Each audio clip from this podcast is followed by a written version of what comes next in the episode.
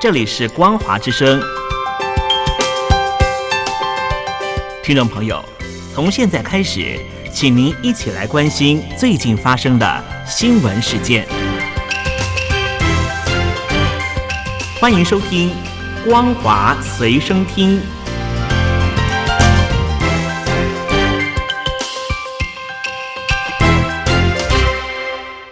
听众朋友，你好，我是嘉玲，欢迎收听《光华随身听》。我们来关心最近发生的新闻。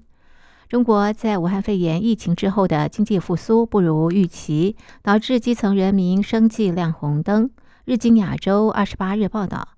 由于需求放缓以及供应链转移，中国工厂近几个月来承受巨大的压力。短影音分享平台抖音上出现一系列劳工抗议的影片。尤其以电子业、纺织业受到冲击最大。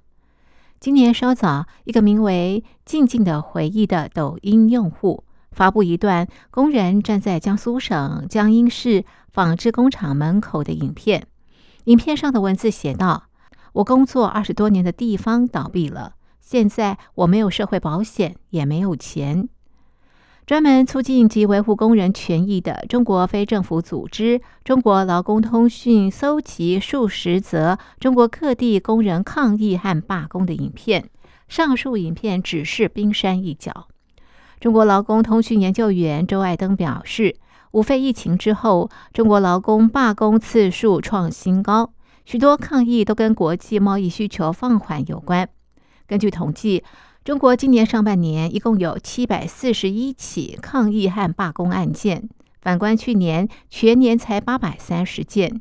今年底前很可能累计超过一千三百件。抗议事件向来以建筑业最常见，但是今年制造业成为主要来源，光是五月份就有五十九起抗议，广东省等沿海地区尤其严重。又以电子业和纺织业工人受创最深，上半年分别发生六十六起和三十八起抗议活动，占制造业抗议活动总数的一半以上。美国加州大学圣地亚哥分校的中国财政政策学副教授史宗汉表示，由于风控政策，许多中国人一度数月没工作，疫情结束时积蓄已经花光光。与此同时，中国前两年向美国出口大量商品，经济受到美国消费市场支撑。但是，随着经济刺激措施结束，美国人现在也节省开支。换言之，中国人无法消费，美欧民众消费能力也下滑，使得中国经济面临双重压力。朱爱登指出，浙江省一家艾迪达供应商因为订单骤降。将劳工薪资减半到每个月三百到四百美元，很多电子业供应商也都不再急于招聘季节性工人。总部位在美国的中国劳工观察创办人李强表示，五肺疫情引发的供应链混乱，已经迫使许多跨国企业将供应链移转到东南亚，就连中汽也将工厂迁往非洲等劳动力成本较低地区。朱爱登说：“中国工厂陷入困境时，通常不会立即关闭，而是延后发薪，借更多钱，并且希望贸易回春。”李强进一步指出，中国劳工罢工抗议往往比法律途径有效，因为抗议才会替公司和地方官员带来解决问题的压力。美国商务部长雷蒙多二十八日在北京和中国大陆商务部长王文涛会谈。雷蒙多表示，美中多数贸易投资不涉及国安问题，美中保持稳定经济关系极其重要。王文涛则称，中方准备与美方共同营造更有利的政策环境。美国商务部在会后宣布，美中同意启动出口管制执法讯息交流机制。并且就两国商业问题成立一个新工作小组。雷蒙多是七年来第一位访问大陆的美国商务部长，也是继国务卿布林肯、财长耶伦和气候特使科瑞之后，美国近期第四位访问大陆的高级官员。雷蒙多预计访大陆四天，行程涵盖北京和上海等地。雷蒙多强调，当涉及国家安全时，我们不会谈判，不会让步，不会妥协。他补充说，美中双边贸易绝大多数不涉及国家安全问题。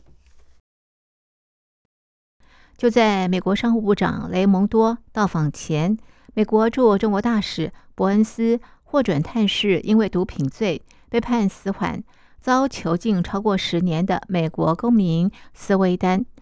发现长期关押导致他身心状况堪忧，但是中方仍然不松口释放的条件。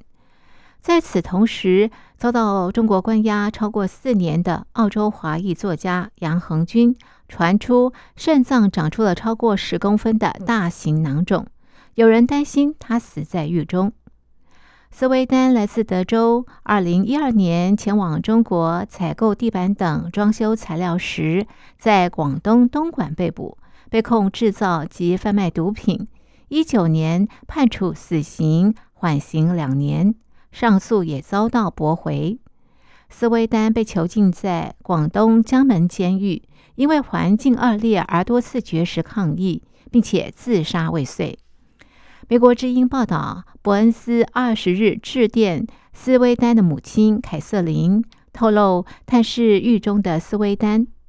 伯恩斯表示，将要求中国最高层级官员为斯威丹提供体检，让他获释或监外执行。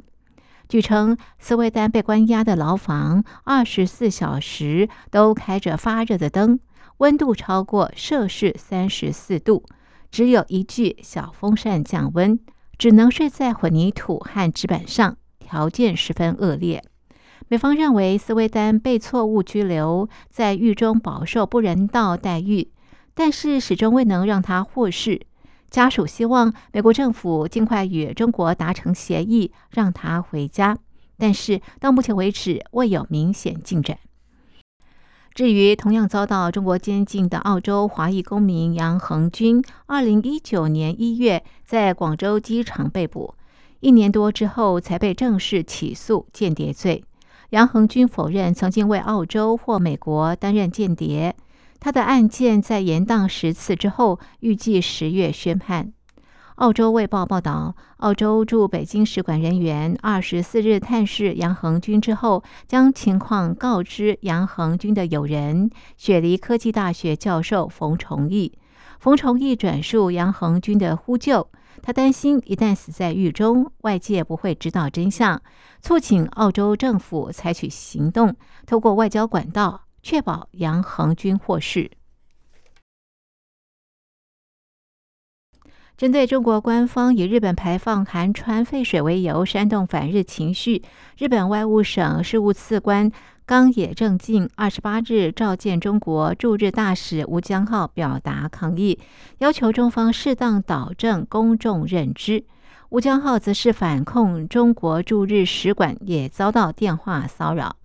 由于中国政府态度消极，日本政府只能提醒身在中国的公民注意安全。日本首相岸田文雄则说，对于来自中国的大量骚扰电话以及向日本人学校等机构投掷石块、鸡蛋的行为感到遗憾。美国有线电视新闻网报道，尽管香港政府追随北京当局高调反对日本排放含川废水，但是香港民众表示，无论新闻如何报道，当地人仍对钟爱的日本食物趋之若鹜。美国有线电视新闻网引述专家说法指出，中国对含川废水排放的反弹，部分反映了中日两国的历史恩怨以及海上领土争端。尽管中国是日本海产重要出口市场，但是不过占整体食品出口百分之十五到百分之二十，食品出口更仅占日本总出口的百分之一。因此，即使发生中国全面禁止进口日本食品的最坏情况，对日本国内生产毛额的直接冲击也只有百分之零点零四。以上是本节的光华随身听，感谢您的收听，我们下次同一时间继续在空中相会。